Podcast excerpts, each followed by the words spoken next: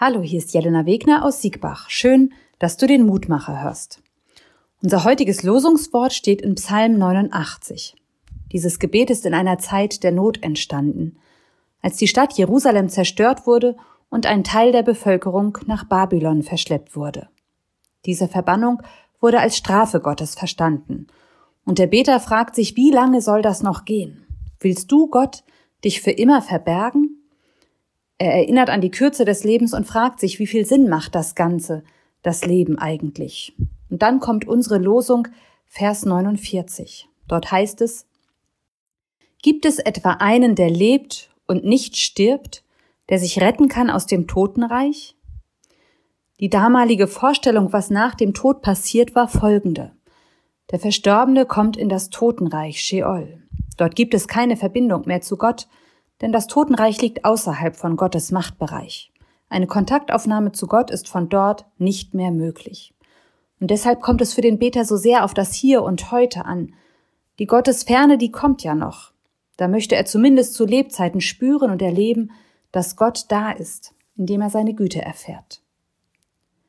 Wenn ich heute auf diesen Vers schaue, dann lese und höre ich ihn mit ganz anderen Gedanken. Ich sehe nicht das Totenreich, aus dem es keine Rückkehr mehr gibt.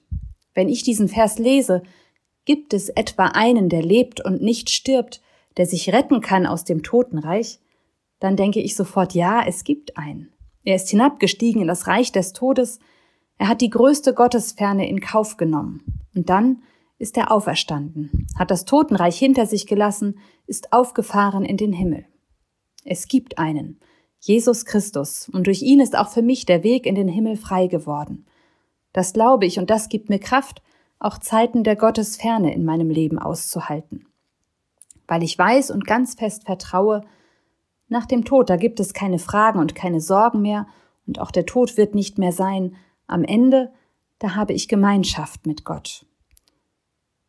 Und nun möchte ich dich noch einladen, mit mir zu beten. Gott, es gibt so viele Warums in meinem Leben, so viel, dass ich nicht verstehe. Manchmal bist du mir in meinen Fragen ganz nah, und wenn ich auf die Welt schaue, dann frage ich manchmal, wo bist du, Gott? Und du scheinst ganz fern. In all meinen Fragen vertraue ich aber darauf, dass du da bist. Deine Liebe steht fest, und selbst der Tod kann uns nicht trennen. Dafür danke ich dir. Gepriesen sei der Herr alle Zeit. Amen und nochmals Amen. Bleib behütet, bis zum nächsten Mal.